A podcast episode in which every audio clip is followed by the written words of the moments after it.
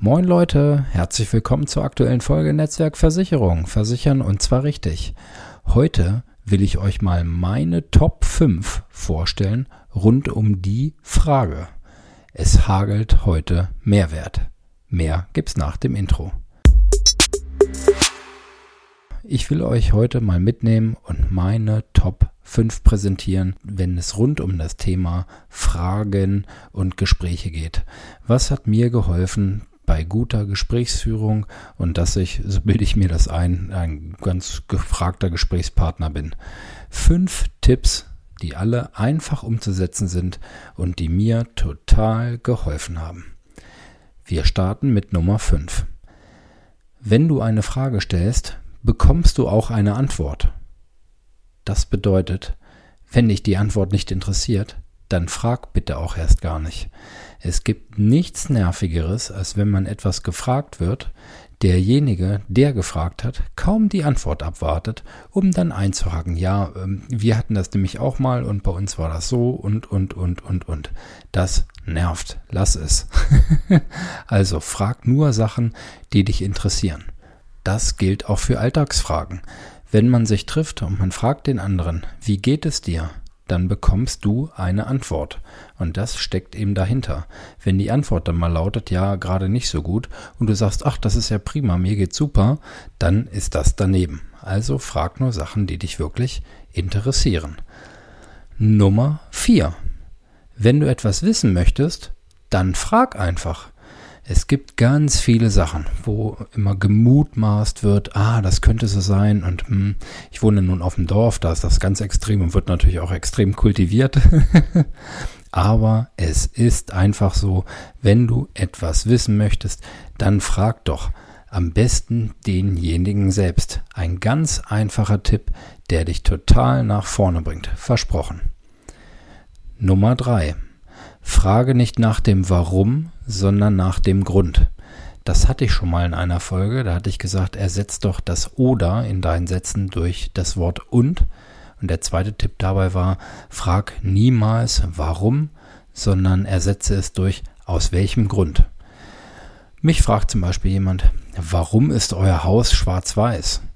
Und dann denke ich, okay, also, da fühle ich mich gleich in die Ecke gedrängt. Demjenigen gefällt das vielleicht nicht. Ähm, warum fragt er mich jetzt das? Ne? Mit dem nächsten Warum quasi. Wenn er mich aber fragt, du, äh, Tim, aus welchem Grund ist euer Haus denn schwarz-weiß? Dann ähm, setzt er mir quasi schon vor, dass ich mich damit auseinandergesetzt habe. Und ähm, ist eine sehr charmante Art zu fragen. Und dann sagt man, ja, wir haben uns überlegt, keine Ahnung, in dem Fall, das ist zeitlos und mag man sich auch in 10, 20 Jahren noch angucken, als hätten wir uns für eine Farbe entschieden. Also auch relativ einfacher Tipp, nicht warum fragen, sondern aus welchem Grund. Nummer zwei, extrem wertvoll. Wer fragt, führt das Gespräch. Probier das mal aus. Auf einer privaten Veranstaltung oder wo auch immer. Frag einfach. Frag, frag, frag.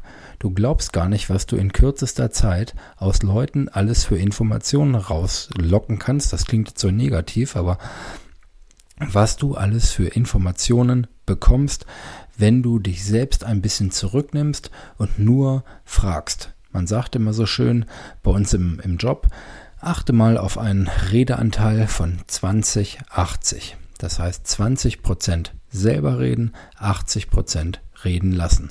Und wenn man seine 20 Prozent dann auch fast nur noch in Fragen formuliert, macht das extrem Spaß, was man da aus anderen dementsprechend dann ja äh, sprudeln lässt und das macht wirklich allen Spaß.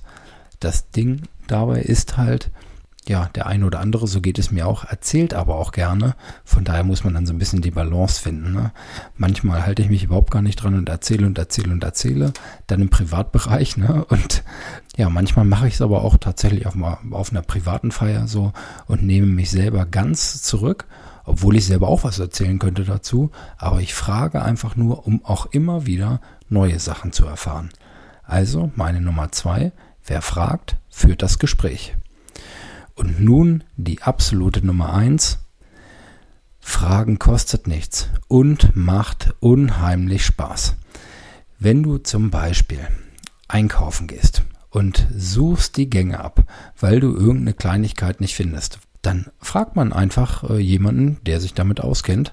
Und ähm, das ist dann das Servicepersonal. Und die freuen sich auch, wenn sie gefragt werden. Und so geht's doch jedem Einzelnen auch. Also wenn man mal was gefragt wird, dann antwortet man auch gerne. Äh, ich jedenfalls, wenn es nur nach dem Weg ist. Und einfach, ja, wenn man sich vielleicht selber nicht auskennt, mal jemanden zu fragen und mal kurz ins Gespräch zu kommen und vielleicht mit einem Lächeln ähm, da rauszugehen, das macht Spaß. Das hebt die Laune und ist alle Male besser, als immer nur Siri oder Google zu fragen.